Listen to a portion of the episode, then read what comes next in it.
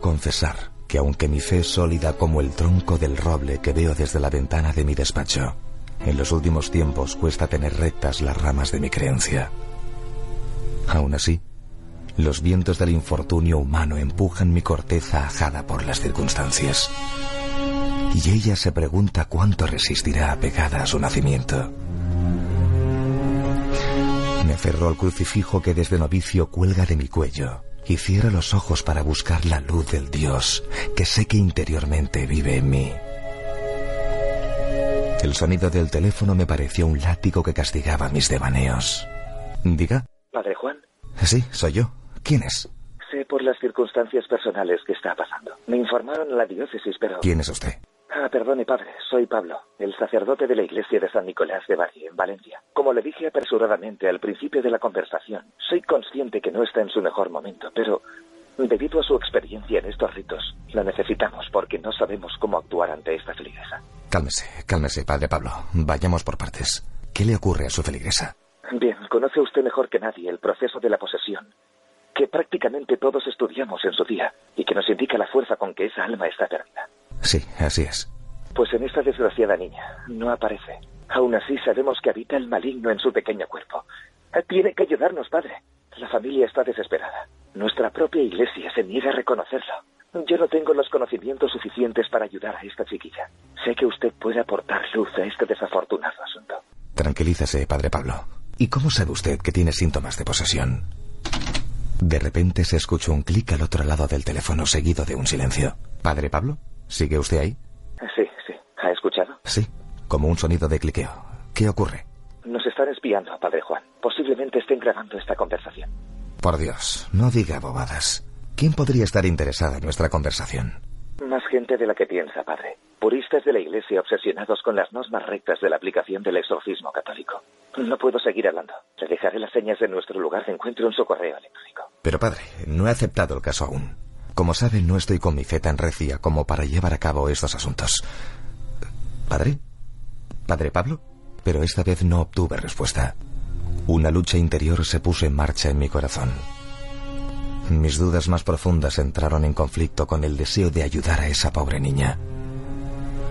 Mi creencia en las enseñanzas de nuestro Padre Jesucristo me impulsaron a quitarme el hábito de mis miedos y extender mi mano de auxilio hacia un alma inocente. Quizá fracasara en el intento, pero disiparía las dudas anteriormente mencionadas. Tengo que confesar que estaba ante un caso raro en que un sujeto tenía una aparente posesión sin signos exteriores de la misma. Quizá todo exorcista llevamos un investigador dormido dentro de nuestro ser. Quizá nuestro Señor puso esta curiosidad mundana en mi camino. Sea como fuere, decidí dar el paso. Probarme a mí mismo hasta dónde el roble de mi fe. Soportar al huracán del Señor de la oscuridad y del mal. Casi inmediatamente miré mi correo electrónico y ahí estaba el email que momentos antes me prometió enviarme el sacerdote. Como siempre que empezaba un proceso de exorcismo, indagaba en la vida y los motivos exteriores que podrían haber llevado al endemoniado a tal estado. Pero mi torpeza en asuntos informáticos se la cedí amablemente a Damián, un buen amigo que siempre estaba dispuesto a ayudarme sin guiarme en mi hazaña. Decidido por mis cavilaciones, hice la maleta en apenas 20 minutos y cogí el primer vuelo a Valencia.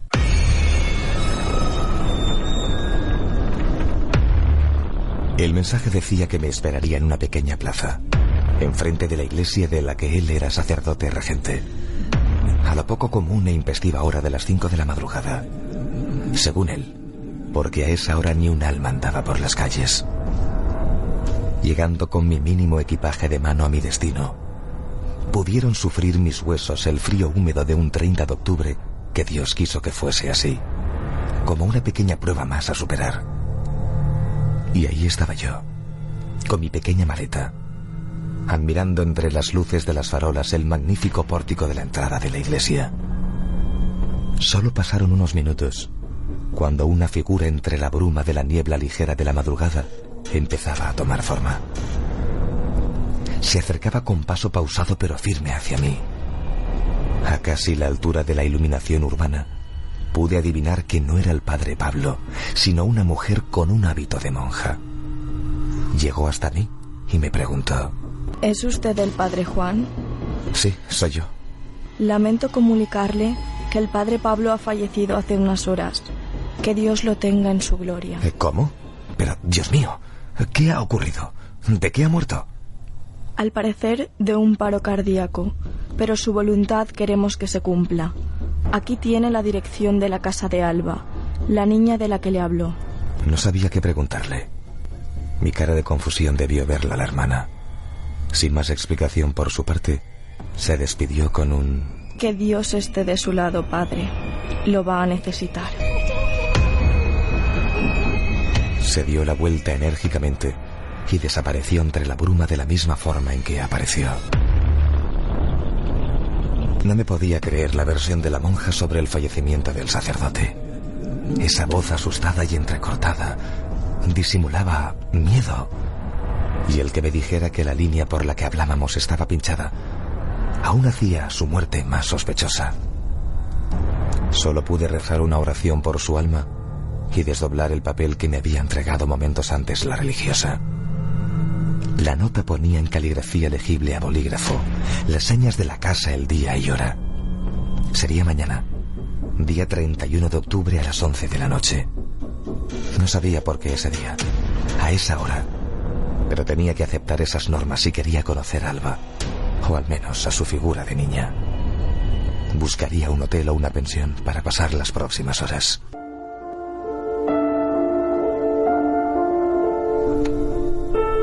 Al día siguiente me preparé mental y espiritualmente para afrontar aquella montaña emocional que seguramente me llevaría a vencer las palabras del maligno, sus engaños y artimañas. Llegaba la hora y tengo que confesar que mi corazón se aceleraba como la primera vez que exorcicé a un niño de 11 años, que finalmente acabó con éxito. Entre los disfraces de Halloween pasé casi desapercibido. El taxi me dejó en la puerta de un bonito chalet y aparentemente de nueva construcción. Desde fuera, nada haría pensar que dentro había un ser tan terrible que inundaba el cuerpo de una pequeña. Llamé al timbre y me abrió una mujer de mediana edad. Buenas noches, soy el padre Juan. Sí, esperábamos su visita. Pase. Quise ir al grano. Por experiencia sé que los preámbulos de cortesía no ayudaban a aclarar nada y restaban tiempo. ¿Es usted la madre de Alba? Eh, sí, soy yo. ¿Qué le ocurre? ¿Por qué creen que está poseída? No sé decirle, padre. Mejor véalo usted mismo. Asentí con la cabeza e inicié mi camino por las escaleras hacia la parte elevada de la casa. Algo interior me decía qué puerta abrir y así lo hice. Me encontré la típica habitación de niña, ordenada e iluminada. Parecía que allí nada hubiera ocurrido. Al fondo de la habitación ya pude ver a la niña sentada en la cama, vestida con un pijama de muñequitos mirando al vacío. Me quedé en el rayano de la puerta y dije, Buenas noches, Alba. ¿Puedo pasar? No obtuve respuesta. Volví a hacerle la misma pregunta, pero nuevamente imperaba el silencio. Decidí dar unos pasos hacia dentro de la habitación y nuevamente preguntarle con algo diferente. Alba, ¿sabes quién soy? La niña ni cambió de postura, ni emitió sonido alguno. Entonces decidí utilizar la psicología inversa. Bien, Alba, pues me voy. No parece que te ocurra nada. No te vayas. Si me pasa algo. Me giré hacia ella y vi que esta vez había levantado la cabeza y me miraba fijamente. Alba, ¿sabes quién soy? Sí. Un iluso que piensa que voy a abandonar su cuerpo. ¿De verdad piensas que estás poseída, Alba? Lo está, cura. No te creo. No hay nada en tu apariencia que demuestre que eres un ser demoníaco. ¿Y qué esperabas? ¿A una niña vomitando, girando la cabeza y andando por la pared? Los demonios evolucionamos, cura. Ya no somos la versión patética de la niña del exorcista. ¿Mm? ¿Y con ese cambio piensas que te van a creer? No quiero que me crean, cura, sino sumar almas. El pasar desapercibido es más productivo que comportarse como una puta loca desquiciada. Sorprendentemente empezaba a creer que una niña de 10 años no puede razonar así, y menos contestar tan certera y rápidamente. Pero tenía mis dudas. Aún así no se lo iba a poner fácil. Atacaría su orgullo. Pues, como te llames, demonio, vas a fracasar. Tu plan es muy endeble y previsible. ¿Estás seguro, cura? Mira a tu alrededor. Ya no existe el respeto de antes. Ya no existe la amistad verdadera. El dinero y el interés sexual lo mueve casi todo. Todo valor moral se pierde. No te creo. Creo en el ser humano. Creo en su bondad, en las buenas acciones hacia el prójimo. Hablas como un puto cura de pueblo. Mira los telediarios, la prensa, internet. ¿Cuántas acciones buenas ves reflejadas? Solo dan audiencia los accidentes, los asesinatos, la corrupción, las miles de ejecuciones de los países islámicos, los atentados. Es mi obra cura, es mi obra silenciosa. Estaba convencida de que ya no estaba ante esa pequeña que tenía delante, aunque su voz y su aspecto así lo reflejaban. Pero fuera quien fuese esa entidad del Averno, tenía las cosas muy claras. La batalla dialéctica no estaba perdida. Y le rebatí una vez más. ¿Tratas de atribuirte lo que ha ocurrido en toda nuestra existencia? Siempre han existido guerras, asesinatos y atentados. No es tu obra. Es condición del ser humano. No estás haciendo nada. El bien prevalecerá sobre el mal como el día gana la noche. Es mi obra, puto cura. Tengo el poder para eso y más. ¡Demuéstralo entonces!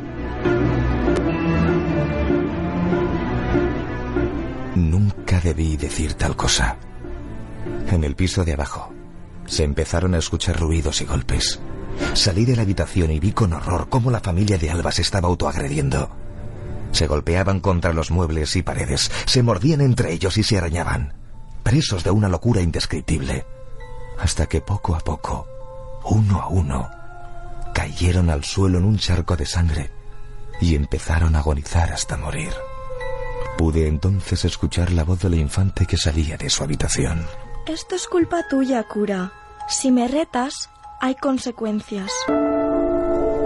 Impactado por la escena, con rabia e impotencia, eché mano de mi toga, mi hisopo y mi Biblia e inicié el rito del exorcismo entre un mar de sentimientos encontrados, nacidos de la injusticia que acababa de ver. Señor Jesucristo, Verbo de Dios Padre, Dios de toda criatura, que diste a tus santos apóstoles la potestad de someter a los demonios en tu nombre y de aplastar todo poder del enemigo. Dios Santo, que al realizar tus milagros ordenaste, huyan de los demonios. Pero me di cuenta que mi rito no era efectivo contra ese ser que tenía encarcelada Alba. Me miraba con una sonrisa burlona y en silencio. Consternado y hundido, caí de rodillas y grité a Dios como nunca lo hice. ¿Por qué, Señor? ¿Por qué no le afectan mis palabras? Entonces, como un susurro, pude oír que brotaban otra vez palabras de la boca de la niña y me dijo, La mataste tú, ¿verdad? ¿A quién? A tu mujer. Porque no siempre fuiste cura, ¿no, Juan? Yo no la maté, bestia del infierno. Fue un accidente. A mí no me engañas, cura. La mataste. Y nunca se encontró al asesino. La policía cerró el caso pensando que su amante la asesinó. Pero tú sabes que la lanzaste contra esa mesa, encendido de celos, y se desnucó. Luego, apuñalaste a su amante, y pareció que se habían matado entre ellos. Solo restaba poner el cuchillo ensangrentado en la mano de tu fallecida esposa y limpiar todas las huellas. Después, te refugiaste en el celibato y en la adoración a Dios, tratando de pulgar tu culpa. Pero los fantasmas vuelven, cura. Solo hay que despertarlos. ¿Entiendes ahora por qué tus mierdas de palabras no me afectan? No es tu rito ridículo, eres tú. Tú, Juan, no te queda fe. Noté en mi bolsillo de la sotana el zumbido de mi viejo móvil. Aunque no era el momento. Decidí mirar el mensaje y mi sorpresa fue aún mayor cuando el SMS recibido era de Daniel que decía así. Juan, la familia de la niña es normal. No hay motivos externos para la supuesta posesión. Pero el padre Pablo nunca ha existido. Al menos en esa iglesia que me dijiste, y ni mucho menos ha fallecido. Espero que te encuentres bien. Daniel. Mirando a ese engendro con figura de niña inocente, le pregunté, ¿Has sido tú, verdad? He sido yo el que cura. Tú. Sí, tú. Te inventaste al padre Pablo. No sé de lo que hablas, cura. Tú también eres aquella religiosa. Me engañaste para que viniera aquí. Vaya con el cura, si al final va a ser listo y todo. O te lo han chivado a través de ese dinosaurio de móvil que llevas. No estaban mis planes, pero también me tendré que cargar a tu amigo Daniel. He tocado ¿Qué y... haces, fraude de cura? Si me acercas eso, le quiebro el cuello a la niña. ¿Es lo que quieres? Sus palabras frenaron mi último intento desesperado. Vencido y cansado, le pregunté a esa bestia del infierno. ¿Y qué quieres de mí? Aquí me tienes. Libera a esa criatura inocente de su prisión. ¡Qué decepción!